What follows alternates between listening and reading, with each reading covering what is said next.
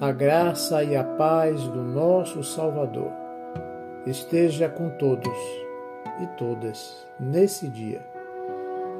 Vamos ler a palavra de Deus? Vamos recorrer a Romanos capítulo 11, verso 36. Porque dele e por ele e para ele são todas as coisas Glória, pois, a Ele eternamente. Amém. Tudo vem de Deus, por meio dele e tudo é para Ele. Se estamos enfrentando uma crise mundial nesse momento, foi o Senhor que permitiu que fosse assim. Não podemos adotar um discurso que tudo vai dar certo se considerarmos como certo só aquilo que está na nossa mente e desconsiderarmos o ponto de vista e os propósitos de Deus. Quem de nós pode afirmar nesse momento que mil cairão ao nosso lado e dez mil à nossa direita e nós não seremos atingidos em se tratando dessa doença invisível e silenciosa e desconhecida? O fato é que precisamos nos firmar em algo, temos essa necessidade e quando olhamos para os nossos governantes, percebemos que não encontramos nele nenhuma coerência nas suas atitudes e nas suas falas. Não porque eles não queiram, mas porque não sabem o que fazer. É tanta falta de sabedoria e empatia que criaram uma crise política no meio de uma crise sanitária, no momento em que se precisa de união para combater essa pandemia. Aí então, nós corremos para a ciência, na esperança de que a medicina nos tranquilize, nos dê um escape, porém nós nos frustramos ao perceber, mesmo nos países mais desenvolvidos que o nosso, que a morte e a contaminação avançam sem dó e piedade.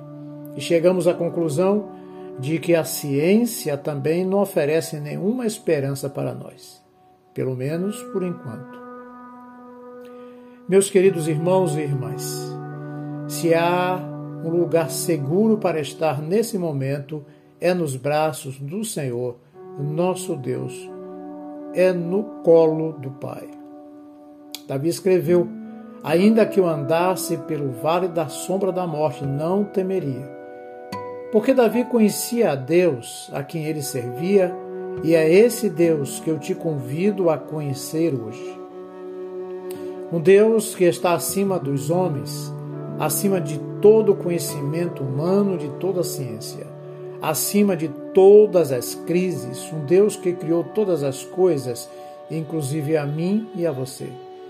E que, segundo as suas próprias palavras, a nosso respeito, ele tem planos a nosso respeito. Planos de nos fazer prosperar segundo a prosperidade dele e não nos causar dano.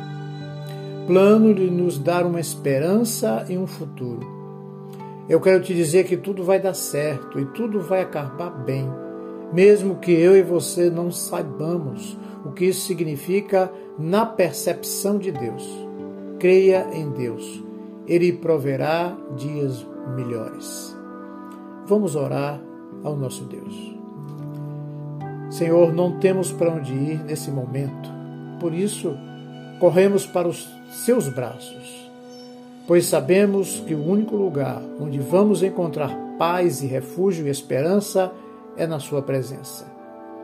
Tenha misericórdia de nós e nos perdoe porque nos tornamos egoístas, gananciosos, insensíveis com a dor do nosso próximo.